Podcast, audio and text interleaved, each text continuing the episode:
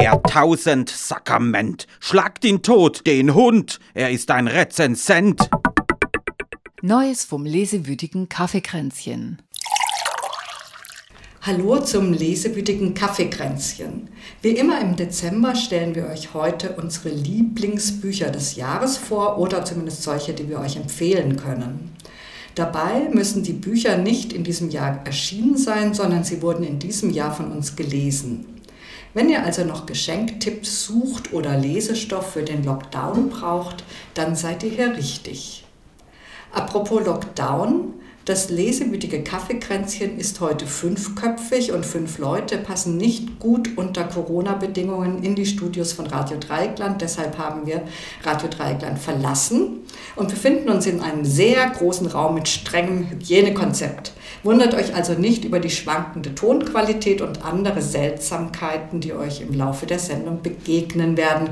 Wir sind sehr stolz, dass wir einen Weg gefunden haben, unsere Dezember-Sendung unter Beachtung sämtlicher Corona-Regeln zu produzieren.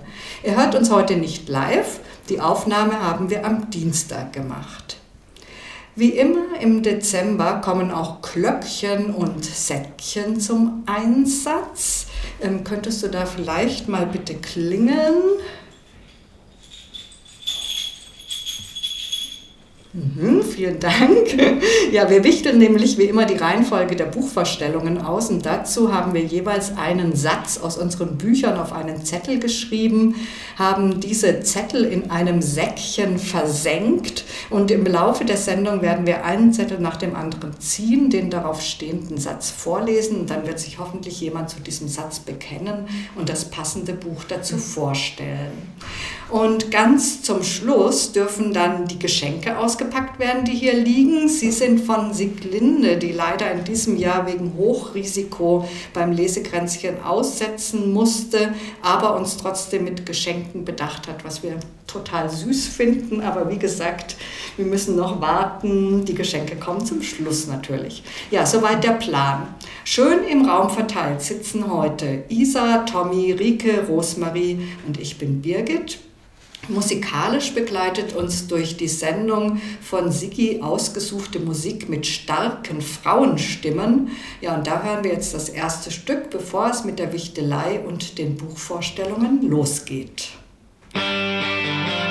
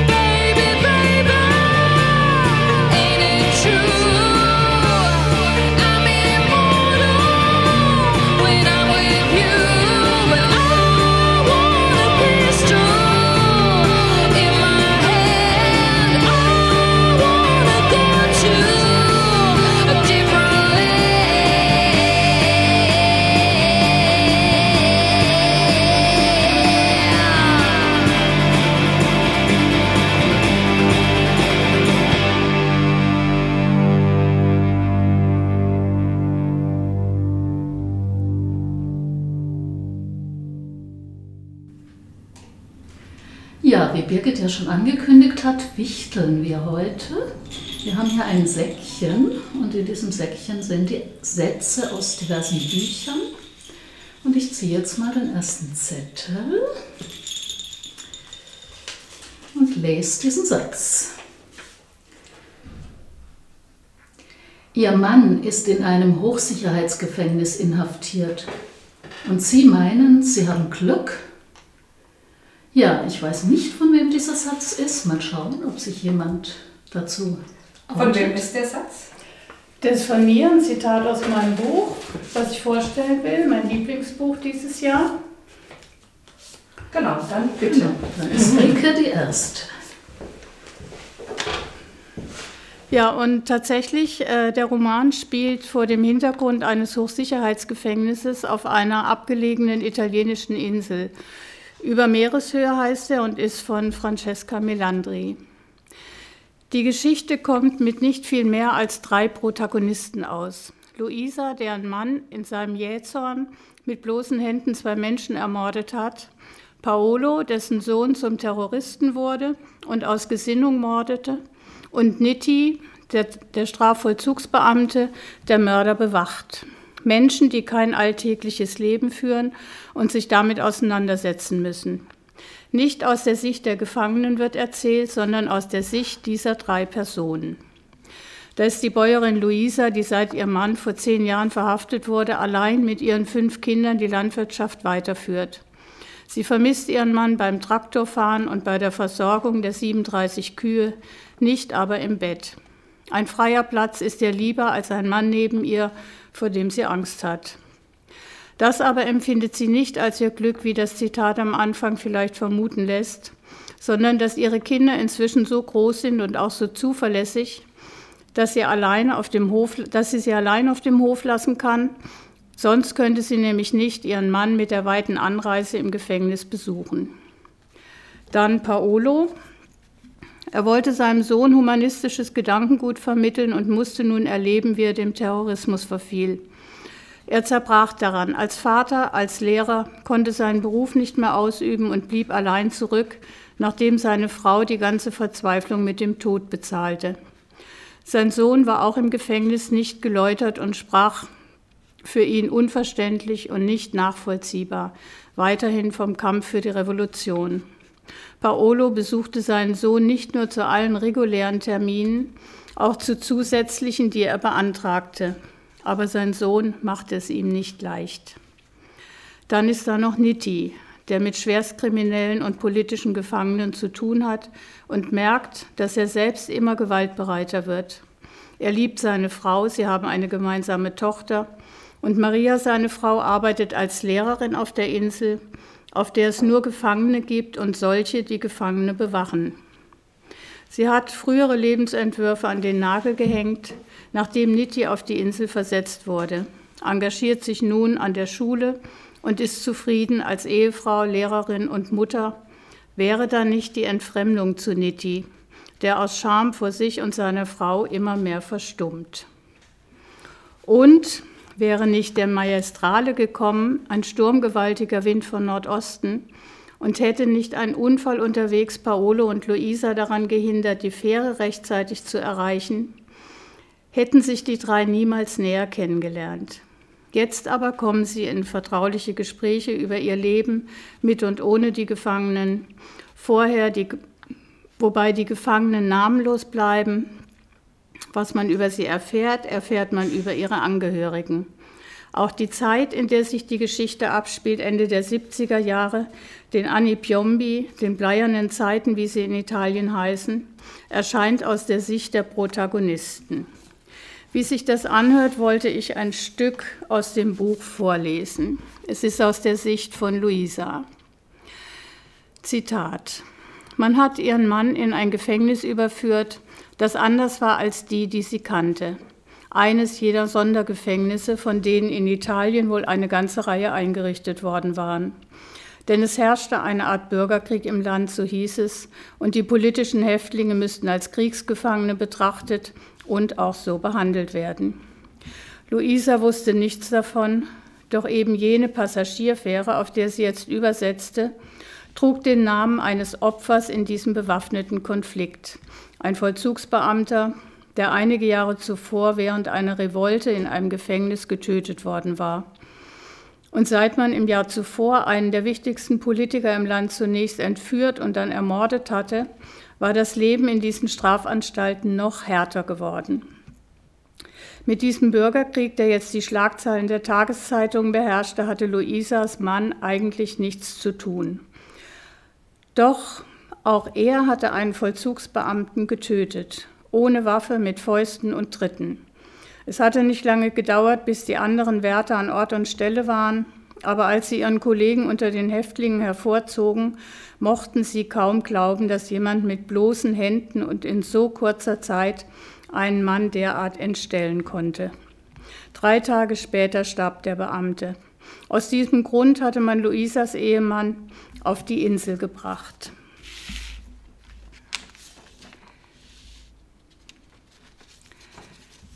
Das Buch ist ein emotional bewegender Roman, nicht nur weil er gut recherchiert und aus Gesprächen mit Zeitzeugen belegt wurde, sondern vor allem deshalb, weil Francesca Melandri die Gefühle und Gedanken, die alle mehr oder weniger beschäftigen, so einfühlsam beschreibt.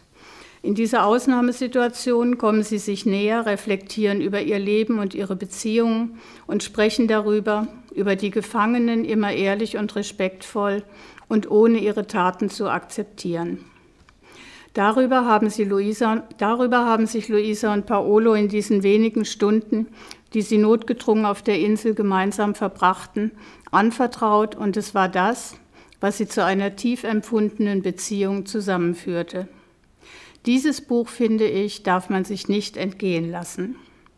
Francesca Melandri, der Roman über Meereshöhe bei Wagenbach erschienen, knapp über 200 Seiten, 13,90 Euro.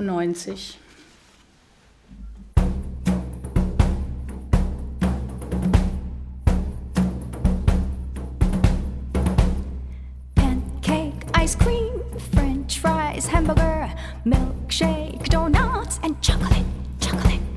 Carrot, radish, cabbage, celery, whole wheat sandwich, and cucumber, cucumber.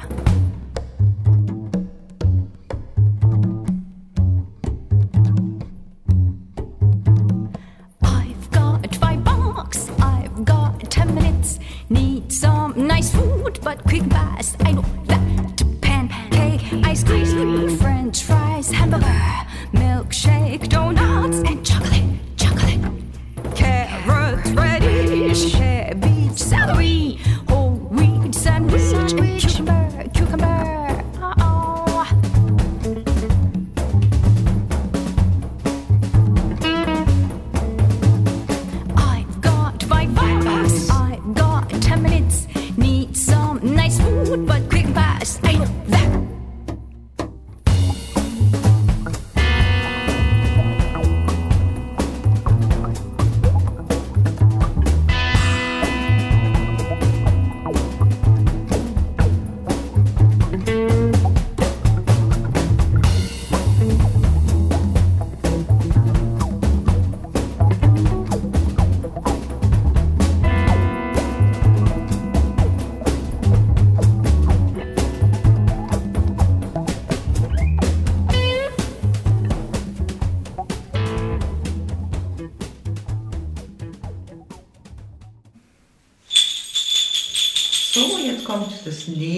Zettelchen dran. Mal schauen.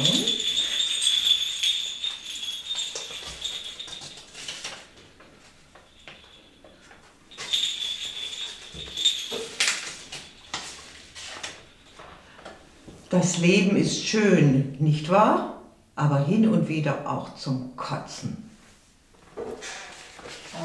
Ja, das ist das Buch, das ich gleich vorstellen werde, von Almudena Grandes. Ich gehe mal zur Redestation. Das Leben ist schön, nicht wahr? Aber hin und wieder auch zum Kotzen. Dieser Satz steht auf der Umschlagsrückseite von Almudena Grandes Roman Kleine Helden. Das ist kein Kommentar zur aktuellen Corona-Krise, sondern einer zur sogenannten Finanzkrise 2008, die in Spanien zigtausende von Menschen ins Elend stürzte. Aber wer den Roman jetzt liest, wird einiges von dem wiedererkennen, was uns alle gerade beschäftigt. Wie schnell sind vermeintliche Sicherheiten dahin, der Job oder das Haus weg, das soziale Leben in Schieflage. Genau davon erzählt Almudena Grandes parteilich und mit viel Emphase. Das Leben ist manchmal zum Kotzen und trotzdem raffen sich ihre kleinen Heldinnen auf, schimpfend, zeternd, fluchend, um ihren Alltag allen Widrigkeiten zum Trotz irgendwie zu meistern. Das Leben ist schön, wenn man sich nicht unterkriegen lässt. Das ist der Grundtenor dieses Romans. Zitat Dies ist die Geschichte vieler Geschichten, die Geschichte eines Madrider Viertels, das bemüht ist, sich im Auge des Hurrikans treu zu bleiben.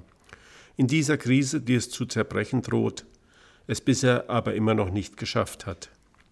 In diesem Viertel leben ganze Familien, Pärchen mit und ohne Hund, mit und ohne Kinder, Alleinstehende, junge und alte Menschen, Spanier und Ausländer, die manchmal glücklich und manchmal unglücklich, aber fast immer beides gleichzeitig sind. Manche sind untergegangen, aber die meisten leisten Widerstand für sich und für die anderen und bestehen hartnäckig darauf, ihre früheren Gewohnheiten und Rituale zu bewahren, um zu bleiben, wer sie sind, damit ihre Nachbarn sie weiterhin bei ihrem Namen kennen. Zitat Ende. Almudena Grandes beschreibt die Krise wie mit einem Brennglas. In kurzen Episoden kommt ein großes Figurenensemble auf engem Raum zu Wort. Da ist die Friseuse Amalia, die Kundinnen verliert, weil sie aus Geldmangel fernbleiben. Die Anwältin Marita, die sich für Leute einsetzt, die von Zwangsräumung betroffen sind. Die Krankenschwester Maria, die um ihren Job im kommunalen Gesundheitszentrum bangt. Der Bauingenieur Sebastian, der nur noch als Pförtner Arbeit findet. Oder die Flüchtlingsfamilie von Fatima und Mohammed, die ihre Wohnung verlieren und diese trotzdem noch abzahlen müssen. Die Kneipe von Pasqual ist der zentrale Ort im Roman, der soziale Treffpunkt in einem Viertel, wo sich die Menschen kennen. Die Folgen der Finanzkrise in Spanien waren allgegenwärtig. Viele Leute verloren ihre Jobs, viele ihre Wohnungen, manche beides.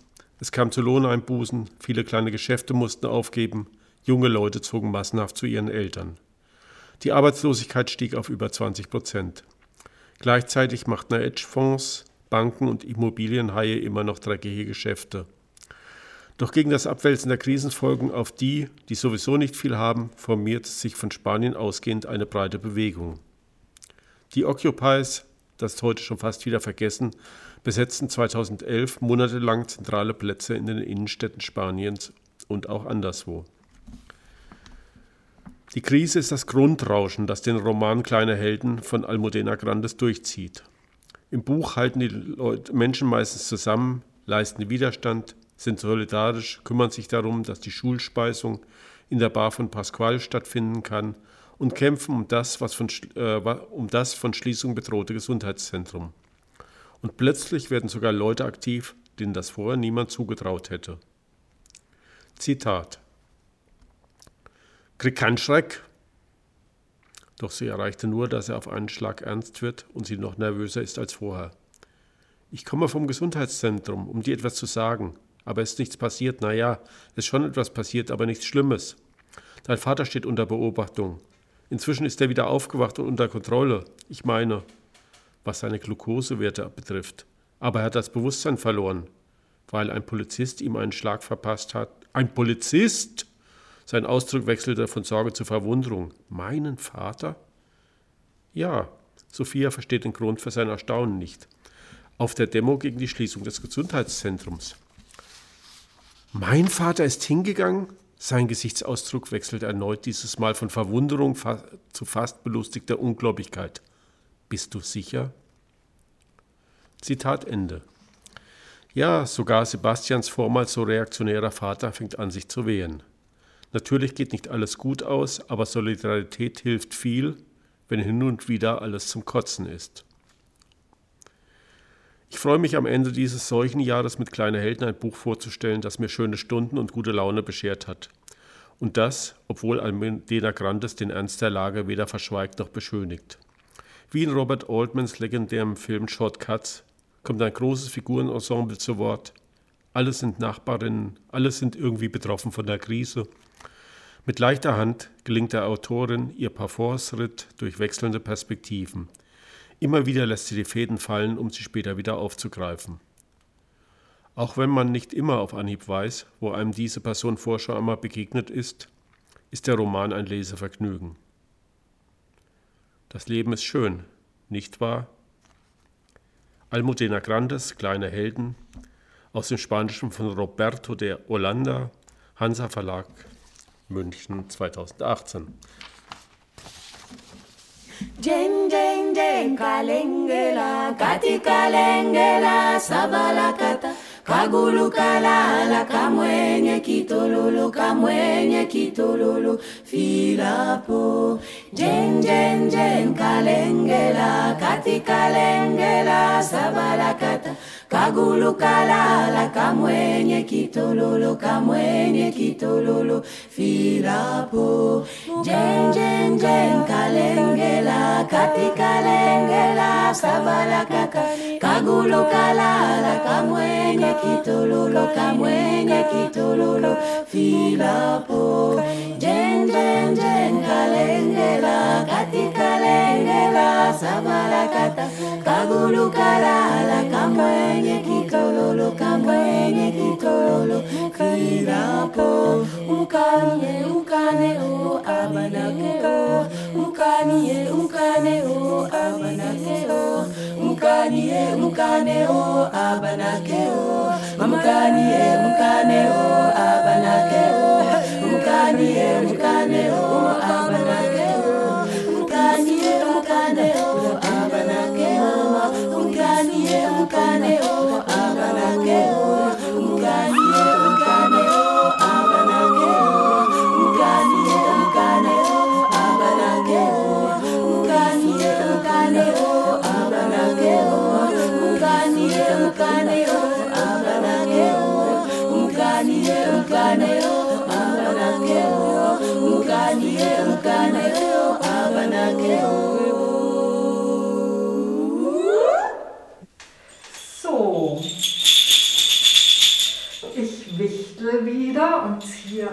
Satz aus diesem Sech, äh, Säckchen.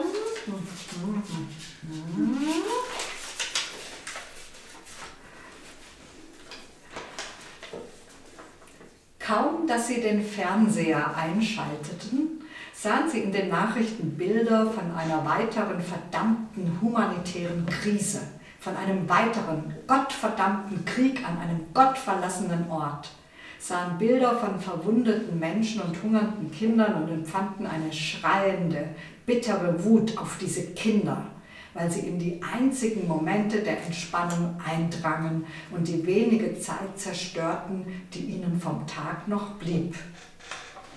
Ja, das ist mein Roman. Der Roman von Nathan Hill.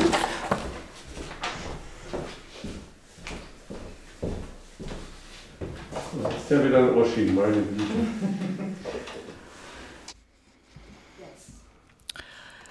Ich stelle den Roman Geister von Nathan Hill vor und ich beginne mit einem Stück aus dem Roman.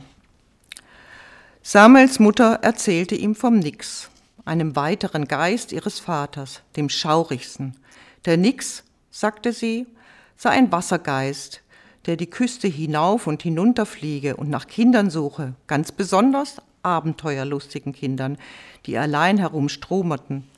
Wenn er eins fand, erschien er ihm als großes weißes Pferd, ungesattelt, aber zahm und freundlich. Er beugte sich so tief hinab, wie ein Pferd es vermochte, damit die Kinder ihm auf den Rücken springen konnten. Erst hatten die Kinder Angst, aber am Ende, wie konnten sie dem widerstehen? Ein eigenes Pferd. Sie sprangen ihm auf den Rücken und als es sich wieder aufrichtete, schwebten sie zweieinhalb Meter über der Erde und waren begeistert. Nichts so Großes hatte ihnen je Beachtung geschenkt. Sie wurden kühn, traten dem Pferd in die Seiten, damit es schneller lief, und es verfiel in einen leichten Trab. Und je mehr die Kinder es liebten, desto schneller wurde das Pferd. Dann wollten sie, dass andere Leute sie sahen. Sie wollten, dass ihre Freunde sie voller Neid auf diesem brandneuen Pferd anstarrten. Ihrem Pferd. So ging es immer. Die Kinder, die dem Nix zum Opfer fielen, empfanden immer zuerst Angst, dann Glück, dann Reichtum, dann Stolz, dann Schrecken. Sie traten dem Pferd in die Seiten, bis es im vollen Galopp dahinpreschte und sich die Kinder an seinen Hals klammerten. Es war das Beste, was ihnen je passiert war. Noch nie hatten sie sich so wichtig gefühlt, so voller Freude. Und an diesem Punkt, auf dem Gipfel von Geschwindigkeit und Glück, wenn die Kinder das Gefühl hatten, dass ihnen das Pferd unbedingt gehorchte, dass es ihnen ganz und gar gehörte, als sie dafür gefeiert werden wollten und sich Eitelkeit und Überheblichkeit in ihren Stolz mischten, da verließ das Pferd die Straße in Richtung Stadt und galoppierte auf die Klippen zu.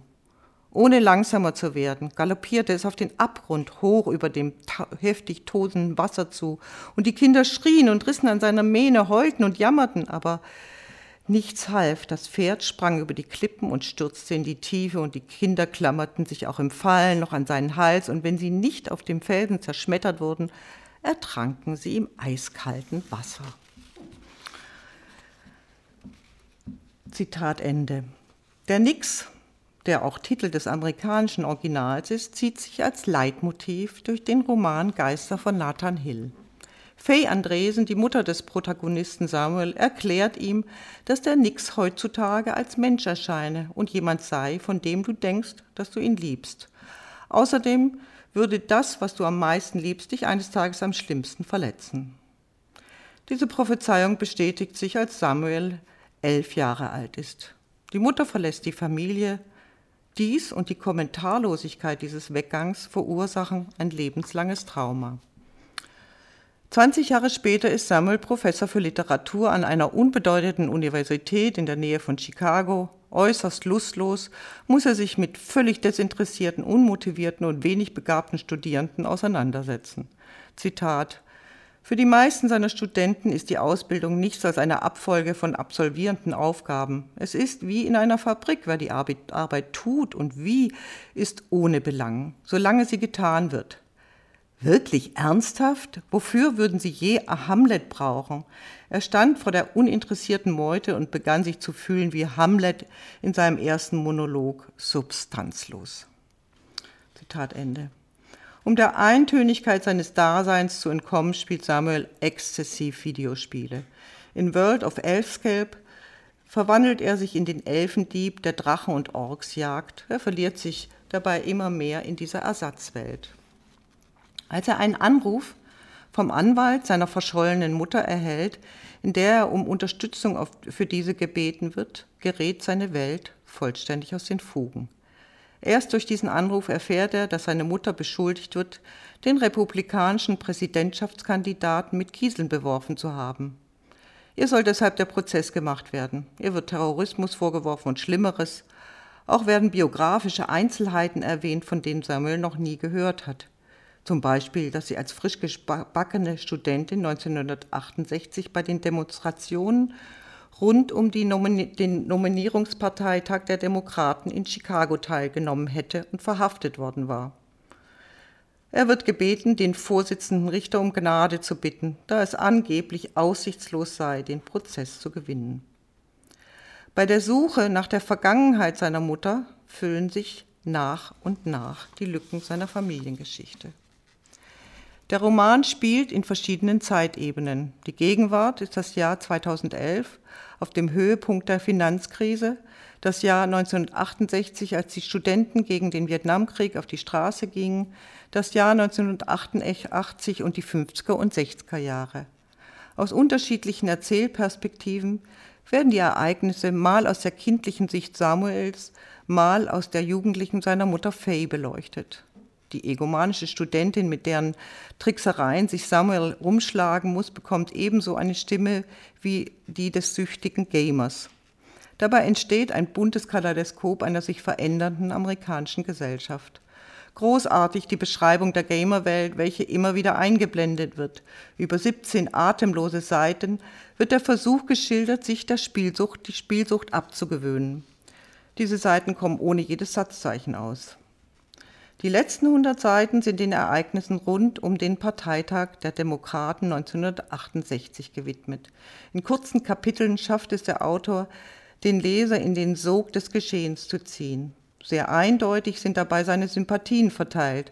Auf der einen Seite der recht harmlos, die recht harmlosen Demonstrierenden, in deren Mitte der Lyriker Allen Ginsberg sein Om intoniert, auf der anderen Seite eine blindwütige, entfesselte Staatsmacht, die mit unglaublicher Härte zuschlägt. Am Ende, nachdem er seinen Job an der Universität ebenso verloren hat, wie seine Überzeugung, ein begabter Autor zu sein, begreift Samuel, dass sein gesamtes Leben, all seine bisherigen Entscheidungen auf einem fiktiven Fundament standen. Alle Wahrheiten, nach denen er sein Handeln ausgerichtet hatte, haben sich als brüchig bzw. falsch erwiesen. So wie der Nix einem Glück, Reichtum und Stolz vorgegaukelt hatte, um am Ende die Klippen runterzustürzen, steht Samuel vor den Trümmern seines Lebens und kann nun, erleichtert, neu beginnen. Über 860 Seiten hat Nicholas Hill ein stellenweise sehr witziges, kritisches und gut lesbares Debüt hingelegt. Ideal, um die Corona-bedingten langen Abenden mit großem Lesevergnügen zu füllen. Sehr empfehlenswert. Nathan Hill, Geister, erschienen als Taschenbuch bei Pieper 2018, kostet 14 Euro.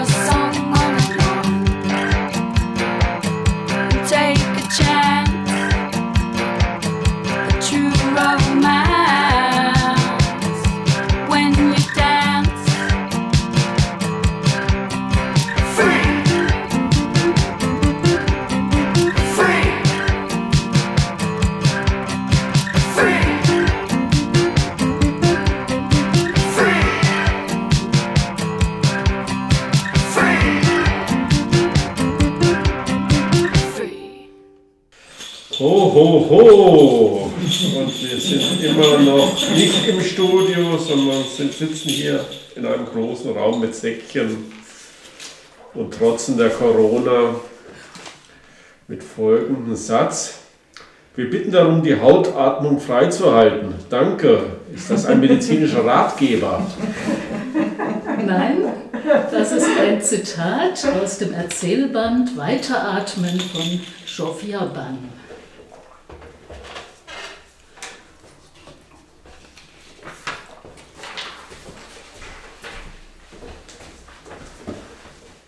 Ja, wie gesagt, dieses Zitat stammt aus dem Erzählband Weiteratmen von Sophia Bann, das ich wärmstens empfehlen möchte. Es ist dieses Jahr auf Deutsch erschienen und hat mich völlig in den Bann gezogen. Hier war eine Autorin am Werk, die thematisch wie sprachlich eine faszinierende Vielfalt bietet, die offensichtlich mit Freude am literarischen Experiment schreibt. Da gibt es Passagen, die quasi atemlos ohne Punkt geschrieben sind, andere fast in Zeitlupe. Erzählstränge werden raffiniert und klug verflochten, manche Texte sind stark verdichtet, muten fast lyrisch an. Einige sind nicht einfach zu lesen, aber immer durchaus verständlich. Bei Sophia Bann gibt es keine experimentelle Beliebigkeit. Sie schreibt mit Engagement, Empathie und existenzieller Dringlichkeit. Die Autorin wurde 1957 in Rio de Janeiro als Tochter jüdischer Eltern geboren, wuchs in Brasilien und Ungarn auf und lebte einige Jahre in den USA, wo sie unter anderem beim Film gearbeitet und Ausstellungen kuratiert hat. Heute lebt sie in Budapest. Neben ihrer literarischen Tätigkeit arbeitet sie als Professorin für Amerikanistik und als Kunst- und Literaturkritikerin. So wundert es nicht, dass das Visuelle für Sophia Bann eine große Rolle spielt. Zitat Was mich interessiert, ist die kleine Lücke zwischen der Abbildung und der Wirklichkeit dahinter, sagt sie in einem Interview. Historische Fotografien oder Gemälde sind für einige Erzählungen Ausgangspunkt und Inspirationsquelle. Beispielsweise ein spät entdecktes Foto, auf dem Arthur Rimbaud auf einer Reise in den Jemen vermutet wird, oder ein Bild des Schneidermeisters Franz Reichelt, der 1912 mit einem selbstgebauten Fallschirm vom Eiffelturm gesprungen ist. Egal wann und wo die Geschichten spielen, schon mit dem ersten Sätzen zieht die Autorin die Lesenden unmittelbar in die Situation hinein, egal ob es ein Dampfbad, ein Stones-Konzert, ein Lager für Geflüchtete, ein Stadion, ein Krankenhaus oder eine Zirkusarena ist. Und hier möchte ich jetzt eine kleine Kostprobe geben. Sie steht am Rande der Manege und klammert sich an einen Korb voller Blumen. Diesen Korb muss sie nach der nächsten, der letzten Nummer hinaustragen. Sie ist das Kind, das die Blumen an die Gastzirkuskünstler aus seiner fernen Heimat überreicht. Ein ungarisches Kind in einem weit entfernten Land, einem weit entfernten Zirkus, das wird sie erfreuen, denken die Organisatoren. Das wird ihre Brust vor Stolz schwellen lassen. Dass es selbst hier noch kleine ungarische Kinder gibt, dass es, wohin man auch kommt, überall kleine ungarische Kinder gibt, die einem Blumen überreichen, die ihre Sache prima machen. Sie bringen den Blumenkorb auf die Bühne wie ein kleiner Gott. und sagen ihr Sprüchlein auf, das man ihnen für diese Gelegenheit eingetrichtert hat, wonach sie stolz auf ihre Heimat sind, auf die Volksrepublik Ungarn und auf ihre Künstler, selbst hier, hinter den sieben Bergen, wohin es keinen Menschenseele jemals schafft, nur sie und die Artisten, die ihrerseits bestimmt denken, denkt sie jetzt, dass, wenn sie sich schon bis hierher geschaukelt haben, geht das vielleicht noch weiter. Denn wie es der Clown hier und jetzt gesagt hat, einen habe ich noch. Und ja, wenn es sein muss, gibt es immer noch was anderes, manchmal sogar, wenn es nicht sein muss. Man müsste sich endlich damit abfinden, dass es nicht nur die eine Heimat gibt und nicht nur das unerschütterliche Treusein zu ihr. Man müsste endlich sehen, dass es diesen Punkt gibt, an dem das Unerschütterliche plötzlich erschütterlich wird. Oder nicht einmal das. Und dass man Treue durch Anwesenheit beweisen könnte, ist zumindest Mumpitz. Soweit das Zitat. Shofia Ban beschreibt persönliche Begegnungen ebenso wie Momente tiefer Verlassenheit. Viele ihrer Figuren leben am Rand der Gesellschaft, als Roma, Behinderte, Prostituierte, konfrontiert mit Bedingungen, die ihnen wenig Luft zum Atmen lässt. Das Weiteratmen zieht sich als Leitmotiv durch alle Erzählungen. Eine Metapher für die Notwendigkeit des Weiterlebens allen Widrigkeiten zum Trotz. Shofia Ban bezieht Stellung, nicht nur literarisch, gegen die aktuelle politische Situation in Ungarn, wo die Luft für die Freiheit von Kunst, Forschung und Presse immer dünner wird. Mal subtil, mal auch direkt thematisiert sie in ihren Erzählungen Antisemitismus, Fremdenfeindlichkeit, die Marginalisierung und Diskriminierung von Minderheiten. In ihren Erzählungen begegnet die Autorin der bedrückenden Realität mit Momenten zwischenmenschlicher Nähe, alltäglichen Gesten der Solidarität, der Fähigkeit der Menschen zu Hoffnung und Gegenwehr, zum Weiteratmen. Auch wenn diese Momente beim Lesen fast wehtun, wenn zum Beispiel das kleine Glück für einen autistischen Jungen aus dem ersehnten Stück Seife besteht, das er braucht, um sich zu beruhigen, wenn die unbändige Freude der portugiesischen Bevölkerung über die unblutige Nelkenrevolution heute fast etwas Tröstliches bekommt, wenn der Widerstand gegen antisemitische Äußerungen immerhin als Gedankenspiel im Kopf des Betroffenen stattfindet. Weiteratmen von Shofia Ban ist ein vielschichtiges, tiefgründiges und sprachlich exzellentes Buch. Theresia Mora ist mit ihrer großartigen Übersetzung ins Deutsche ein eigenes literarisches Kunstwerk gelungen. Unbedingt lesen, und zwar am besten mehrmals, und bitte zwischendurch das Atmen nicht vergessen. Das war die Vorstellung von Weiteratmen, ein Erzählband von Sofia Ban, 2018 im ungarischen Original erschienen und in der großartigen Übersetzung von Theresia Mora dieses Jahr beim Surkamp Verlag Berlin.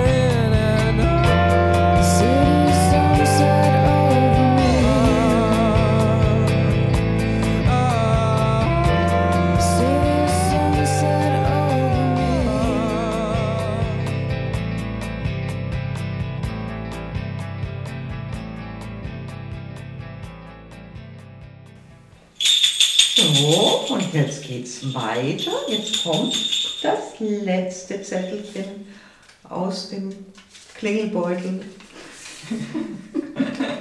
Zum ersten Mal in ihrem Leben werden Menschen in aller Öffentlichkeit stundenlang nur Gutes über sie sagen. Ja, das ist von mir und zwar Ich stelle vor Menschliche Dinge von Karin Tui, das Buch, das mich 2020 am meisten beschäftigt hat. Zum ersten Mal in ihrem Leben werden Menschen in aller Öffentlichkeit stundenlang nur Gutes über sie sagen. Das sagt, nicht ohne Ironie, ein Anwalt zum Studenten Alexandre Farel vor dem Auftritt der Zeugen der Verteidigung und Alexandre ist der Vergewaltigung angeklagt. Er wird auf den Gerichtsprozess vorbereitet, den Prozess, der etwa die Hälfte des Romans einnimmt. Akribisch recherchiert einem wirklichen Vergewaltigungsprozess in den USA nachempfunden, dem Stanford-Fall. Alexandre ist der Sohn von Claire, einer Pariser Intellektuellen und Feministin, und von Jean, einem Nachrichtenredakteur, Marke Lebende Legende. Reich, berühmt, begehrt, perfekt. Doch hinter dieser Fassade, wie könnte es anders sein, lauern Abgründe.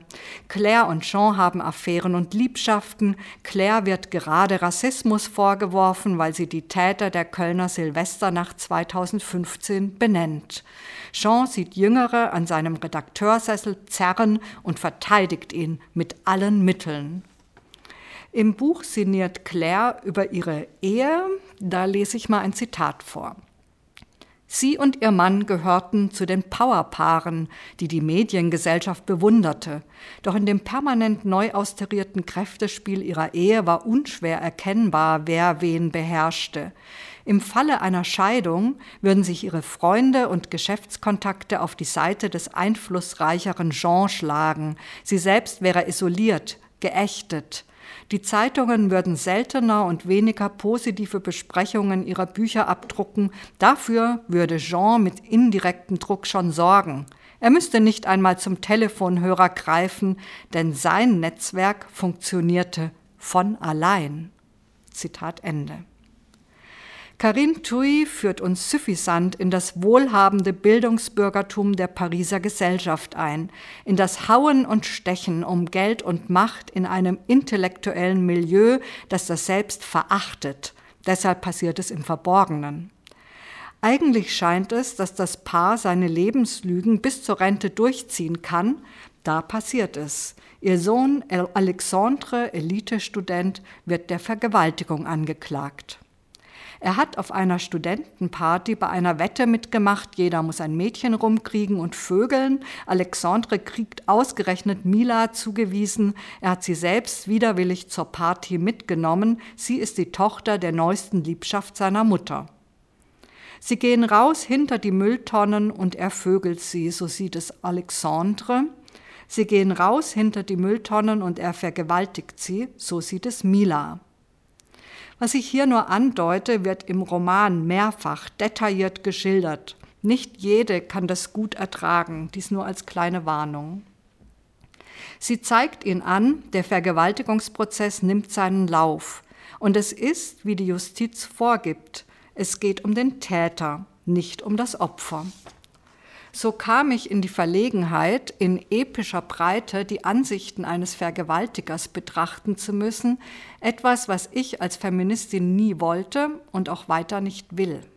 Ich kann euch gar nicht sagen, wie sehr mich dieser Roman beschäftigt hat. Karin Tui zeichnet eine gesellschaftliche Mentalität, in der sich einfach genommen wird, was man will. Die meisten Heterobeziehungen sind so normal wie krank. Nicht immer kann man den normalen Sex von Vergewaltigung unterscheiden. Und nicht immer weiß man, ob es um Sex oder Macht geht oder ob das vielleicht das Gleiche ist. Und ob man will oder nicht, man beginnt zu verstehen, dass die Vergewaltigung für Alexandre keine war. Und das ist so bitter, dass man das Buch in die Ecke schleudern will. Und da Mila nicht deutlich Nein gesagt hat und man im Patriarchat ja nicht davon ausgehen kann, dass Alexandre andere Abwehr versteht, wird er freigesprochen. So war es auch in Stanford. Gleichzeitig ist im Roman die MeToo-Debatte in vollem Gange. Es gibt Gegenwind. Les gens humaines, menschliche Dinge, wird in Frankreich heiß diskutiert. Karine Thuy legt den Finger in die Wunde, ohne explizit Partei zu ergreifen. Schwer zu ertragen, gleichzeitig neuartig und besonders. Ich habe so etwas noch nie gelesen. Und ich hege keinerlei Zweifel, auf welcher Seite sie steht. Ich habe nach diesem Buch ihre ins Deutsche übersetzten Romane gelesen, Die Gierigen und Die Zeit der Ruhelosen, und sie ist für mich die Schriftstellerin des Jahres. Hochaktuell, scharfsinnig in der Analyse der französischen Gesellschaft, besonders der Blick auf Zuschreibungen und Identitäten und eine brillante, humorvolle Erzählerin. Und so schließe ich vielleicht damit, überlegt euch, ob ihr euch menschliche Dinge antun wollt ich kann es empfehlen, aber lest auf jeden Fall Karin Thuy, sonst verpasst ihr was. Das war Menschliche Dinge von Karin Thuy, 2020 erschienen bei Klaasen Ullstein, übersetzt von Maja Überle-Pfaff.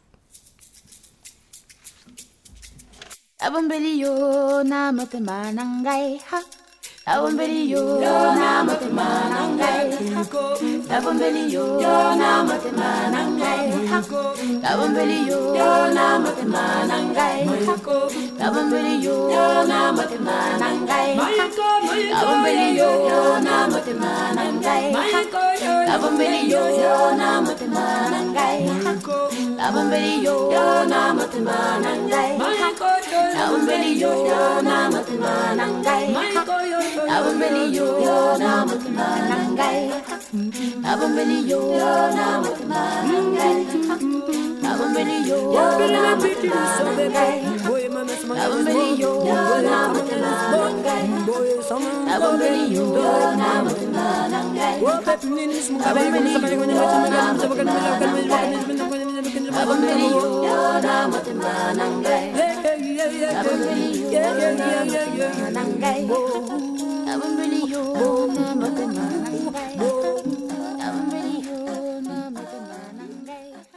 Ja, wir kommen zum Ende der Sendung dieses letzten lesewütigen Kaffeekränzchens im Jahr 2020. Bitte nennt doch nochmal die Titel und Autorinnen und Autoren für die Hörerinnen und Hörer zum Mitschreiben. Ich habe vorgestellt von Nathan Hill Geister. Das ist erschienen als Taschenbuch bei Pieper 2018, kostet 14 Euro. Es hat 864 Seiten, die übersetzt wurden von Werner Löcher-Lorenz und Katrin Behringer. Ich habe vorgestellt äh, über Meereshöhe von Francesca Melandri. Das ist erstmals 2012 erschienen. Übersetzt wurde es von Bruno Gensler und 2019 bei Wagenbach erschienen in Deutsch.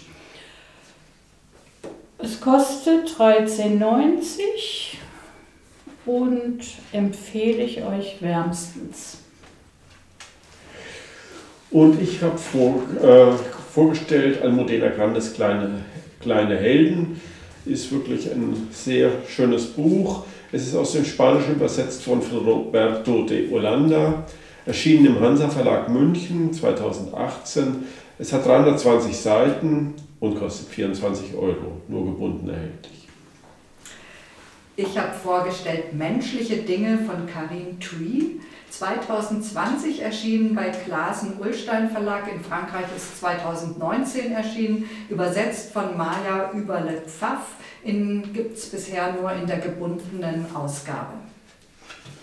Und last not least, ich habe vorgestellt den Erzählband Weiteratmen der ungarischen Autorin Sofia Ban. Ist 2018 im ungarischen Original entschieden und dieses Jahr auf Deutsch in der grandiosen Übersetzung von Theresa Mora im Surkamp Verlag Berlin. Hat 173 Seiten, gibt es bisher auch nur gebunden, kostet 22 Euro. Ja, liebe Hörerinnen und Hörer, und hier beim lesewütigen Kaffeekränzchen jagt ein Höhepunkt den anderen. Denn jetzt, ihr erinnert euch vielleicht vom Anfang, äh, liegen hier ja noch die Geschenke von Sieglinde, unserer Sieglinde, die dieses äh, Jahr fast vollständig aussetzen musste, weil sie eine Hochrisikobelastung hat. Und die dürfen wir jetzt auspacken. Oh ja, mein bestes Weihnachtsgeschenk. Oh, eine Maske! Aber das ist sicher eine schöne. Ja, bestimmt sind ja, selbst genäht. Und so schöne Designermodelle, jedes andere. Wahnsinn, Wahnsinn. Die passt sogar. Man muss sagen, dass Sieglinde die beste Mas- Maskennäherin überhaupt ist. Oh, Ihr seht blendend aus, meine Lieben, mit euren Masken. Wunderbar. Aber hast du schon welche von ihr er- erprobt oder was? Ja. Die sind offensichtlich äh, auch zugeordnet, ja, weil äh, Nee, das, passt nee. doch, das passt doch hier alles. Ja, wunderbar. Wunderbar, oder? Eine schöner als der andere. Also vielen Dank, Sieglinde. Vielen Dank. Vielen Dank. Die, die, ja, das ist echt wunderbar. Ja. Ich hoffe, wir brauchen sie im nächsten Jahr nicht mehr so viel. Dann kann man, also ich habe ja schon beschlossen, dass ich dann aus diesen Formen Bikinis nähe. Ich habe festgestellt, dass die genau meine Köpfchengröße sind. Naja, also meine jetzt nicht. Okay, bevor hier weiter geplant wird, was äh, mit diesen Masken passiert, wenn wir sie nicht mehr brauchen, möchte ich euch noch sagen, dass das die letzte Sendung des lesewütigen Kaffeekränzchen in diesem seltsamen Jahr 2020 war. Wir haben Sendungen online produziert, wir haben uns auf mehrere Studios verteilt oder wie heute sind wir ins Exil gegangen und wir können mit Stolz sagen, dass wir unter schwierigen Bedingungen das Pandemiejahr 2020 Monat für Monat mit Literatursendungen bereichert haben, weil uns nämlich Literatur genauso am Herz liegt wie euch zu Hause. Danke fürs Zuhören und lasst euch impfen, liebe Hörerinnen und Hörer. Denkt nicht quer und schon gar nicht rechts. Habt schöne Weihnachten und startet im kleinen Kreis mit viel Spaß ins neue Jahr. Dort erwartet euch am zweiten Donnerstag im Januar eine neue Ausgabe des lesewütigen Kaffeekränzchens. Wir stellen Romane über Dada, Künstlerinnen und Künstler vor und bis dahin sagen wir Tschüss. Tschüss.